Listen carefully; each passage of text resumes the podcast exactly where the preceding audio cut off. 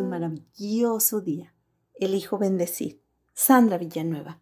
Me da mucho gusto iniciar esta semana juntos en este espacio de desarrollo y crecimiento personal.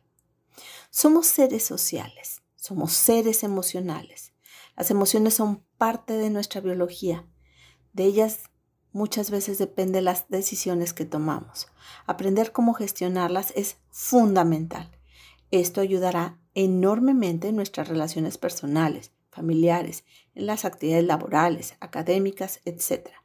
Aprender sobre las emociones es identificarlas, gestionarlas, dejar de juzgarlas, es tener control sobre ellas.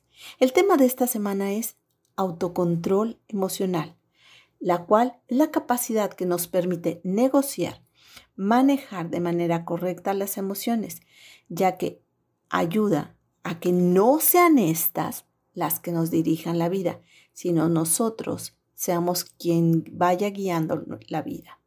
Se trata de que las emociones, sin importar la clasificación positiva, negativa, primaria, secundaria, tóxica, estética, etc., se experimenten y se expresen de forma adecuada.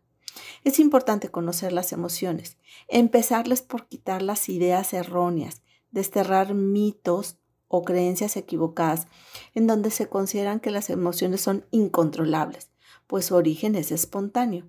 Si lo que se desea es cambiar conductas o estilos de comportamiento, el primer paso es tomar conciencia de las emociones que experimentamos y de los hábitos emocionales que muchas ocasiones resultan no ser los más adecuados, resultan ser inadecuados, por lo que se puede aprender de otra forma a canalizarlas. El autocontrol emocional es un componente primordial en la inteligencia emocional. Cabe mencionar que es importante resaltar que cuando al hablar sobre autocontrol no solo se refiere a dominar, someter, controlar las emociones, sino de manifestarlas de una forma correcta. Las emociones tienen un gran impacto en toda nuestra vida, afectando tanto la vida personal, familiar como laboral. Es vital poder expresar, manifestar, comunicar las emociones. Tenemos derecho a hacerlo. Lo que también es importante recordar que al expresar las emociones sea sin perjudicarnos a nosotros mismos ni tampoco a los demás. Pero todo esto, el autocontrol emocional, se relaciona con la asertividad, la cual nos permite defender los propios derechos, opiniones y sentimientos sin dañarnos a nosotros o a los otros, pero también las otras personas tienen el mismo derecho. Eso es importante reconocer.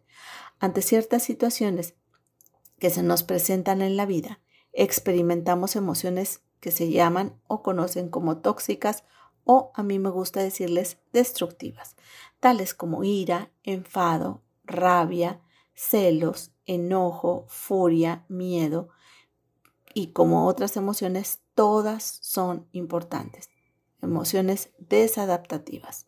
Las emociones negativas o desadaptativas tienen una función adaptativa. Hay un motivo para que experimentarla, solo que si nos dejamos llevar por ellas la mayor parte del tiempo, entonces se puede actuar de forma impulsiva y llegar a tener problemas para alcanzar los objetivos propuestos, generando generalmente sentimientos de culpa.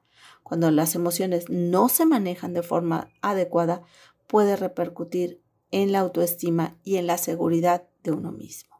Hermosa alma, te reconozco serena, equilibrada, juiciosa, tranquila. Te mando un fuerte y cálido abrazo. Sandra Villanueva, yo estoy en paz.